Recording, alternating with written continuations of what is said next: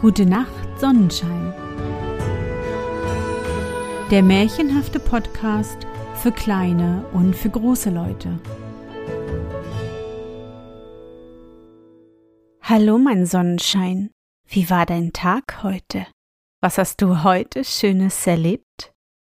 Mein Name ist Anne und ich begrüße dich zu einer neuen Folge meines Märchenpodcasts.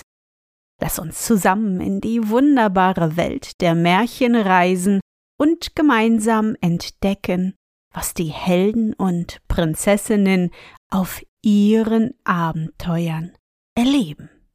Bist du bereit? Dann kuschle dich fest in deine Bettdecke, nimm dein Lieblingskuscheltier in den Arm, und wenn du magst, schließe die Augen und folge mir ins Märchenland.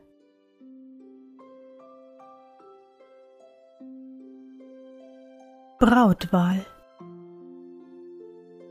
Es war einmal ein Märchenprinz, der edelste, schönste, liebenswerteste von allen, den es je gegeben hat.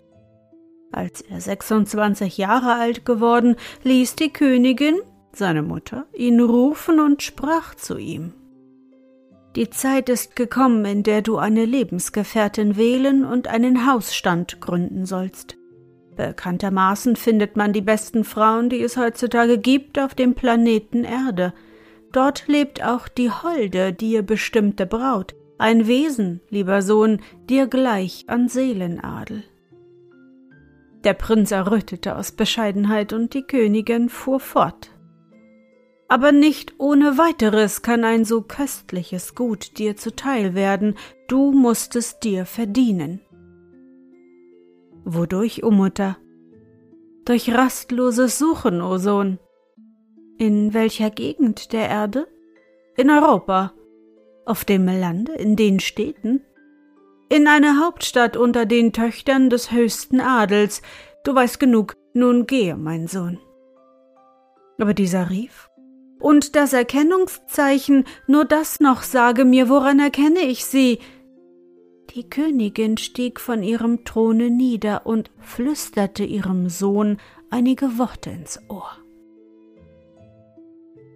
In den vornehmsten Gesellschaftskreisen einer großen Stadt war plötzlich ein junger Mann aufgetaucht, der allenthalber Liebe und Bewunderung erweckte. Alle historischen Namen wurden von dem Seinen, der dem Mythos angehörte, verdunkelt. Sein Stammbaum war so lang, dass er nicht einmal in der längsten Straße der Stadt ganz aufgerollt werden konnte. Sein Reichtum schien unermeßlich, sein Großmut war es. Hochgeboren, edel und reich. Was brauchte er außerdem noch zu sein, um die Herzen der Töchter und die Zustimmung der Eltern im Sturm zu erobern?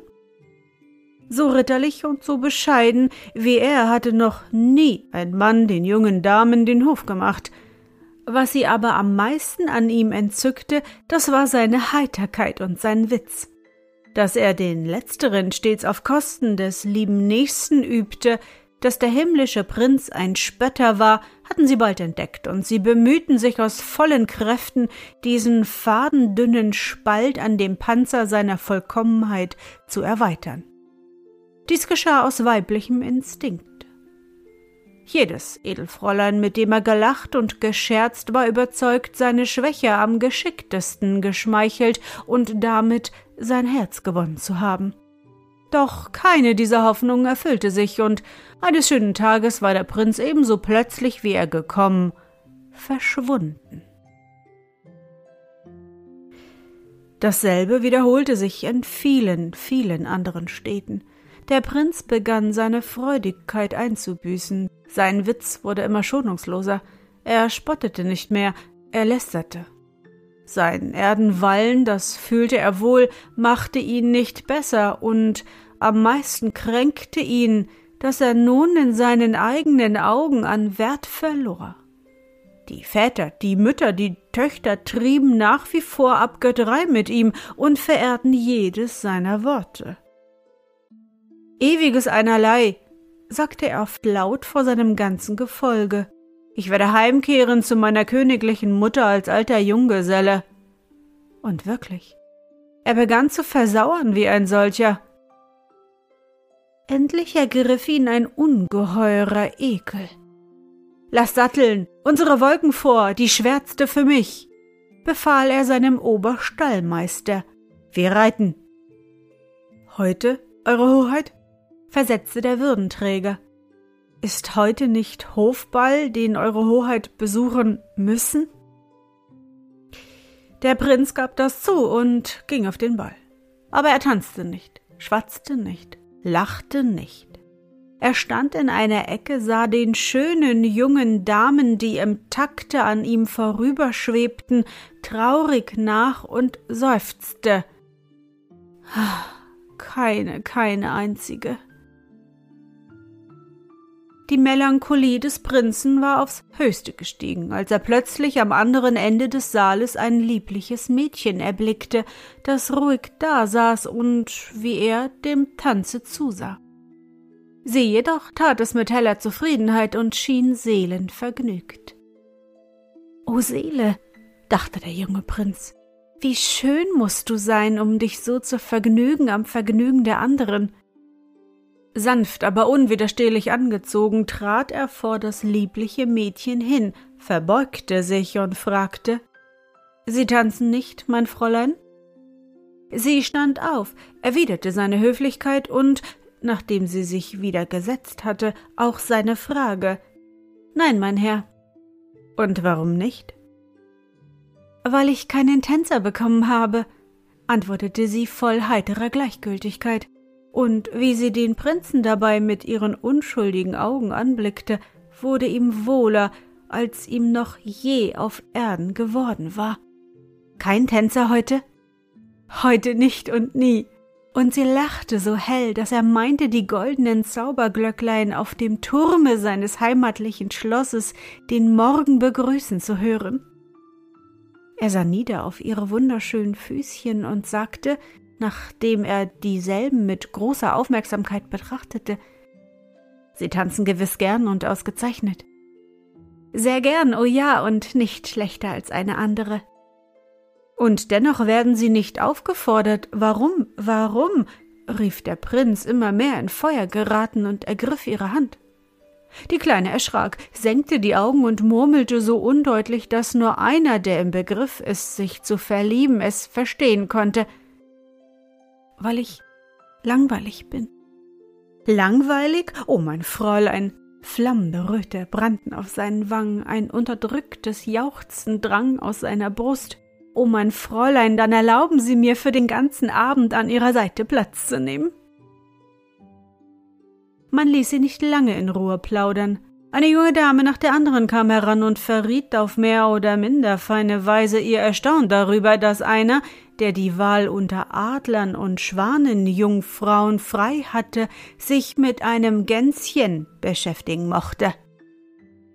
Wie auf Verabredung ließen sie ihren Witz sprühen, dass es nur so prasselte. Die Funkenstoben fielen über manchen guten Namen her und vernichteten ihn. Und der Prinz? Ach, der Prinz stimmte ein. Er sah die Stirn seiner lieblichen Nachbarin sich verfinstern, aber er stimmte ein, ja er fand einen teuflischen Gefallen daran, jede geistreich vorgebrachte Bosheit zu überbieten. Es gelang ihm beispielslos. Der Genius der Verleumdung schien über ihn gekommen, und er brachte dessen grausame Eingebungen mit unbändigem Übermute vor.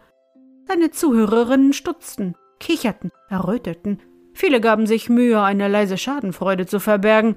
Das waren die Pfiffigen, die Klugen, die hätten längst so etwas bemerkt. Einige fühlten Mitleid und Bedauern, andere waren erstaunt. Ein Zweifel an dem Schlechten, das er aussagte, stieg in keiner auf, in keiner einzigen. Und doch, in einer doch. In der lieblichen, die der Prinz, so lange er sprach, kaum anzusehen gewagt hatte. Sie erhob sich klopfenden Herzens, Tränen des Zorns standen in ihren Augen. Von allem, was Sie da behaupten, sagte sie kühn und laut, glaube ich nichts. Nichts? Von allem nichts? Er stieß einen Schrei aus, der an den Wänden widerhallte wie himmlische Musik, warf sich auf die Knie vor seine anmutigen Gegnerin und umfasste mit beiden Armen ihre zarte Gestalt. Du bist es, rief er. O Mutter, die ist's, die gab mir das Erkennungszeichen. Im selben Augenblicke öffnete sich die Decke des Saales und auf ihrem mit Feuervögeln bespannten Sonnenwagen kam die Märchenkönigin herbeigeflogen.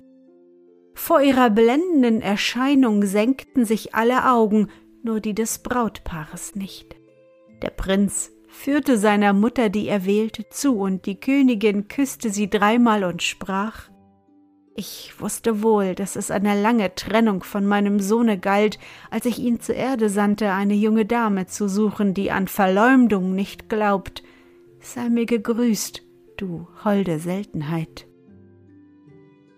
Die Königin hieß ihre Kinder einsteigen. Die Feuervögel entfalteten ihre Schwingen und trugen die Glücklichen in das schöne Feenland, aus dem die Verleumdung verbannt ist und wo sogar die jungen Damen schweigen, wenn sie von ihrem Nächsten nichts Gutes zu sagen wissen.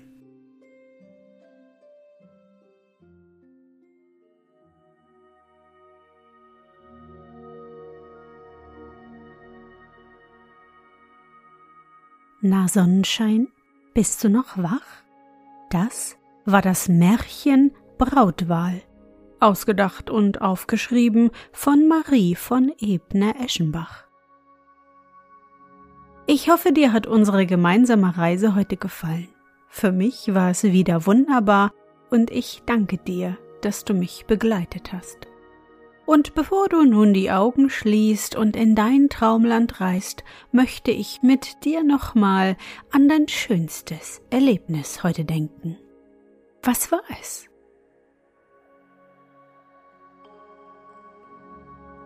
Ja, vielleicht bist du heute auf den Schultern von Papa oder Opa geritten und konntest alles von oben überblicken.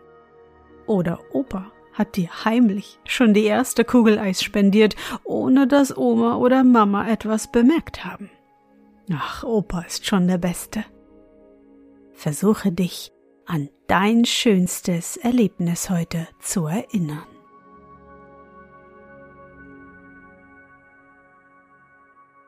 Und? Was war dein schönstes Erlebnis heute und wie fühlst du dich dabei? Suche dir auch heute wieder den schönsten Moment aus und präge ihn dir gut ein. Und wenn du magst, kannst du ihn auch malen oder im Zauberbuch aufschreiben. Und nun?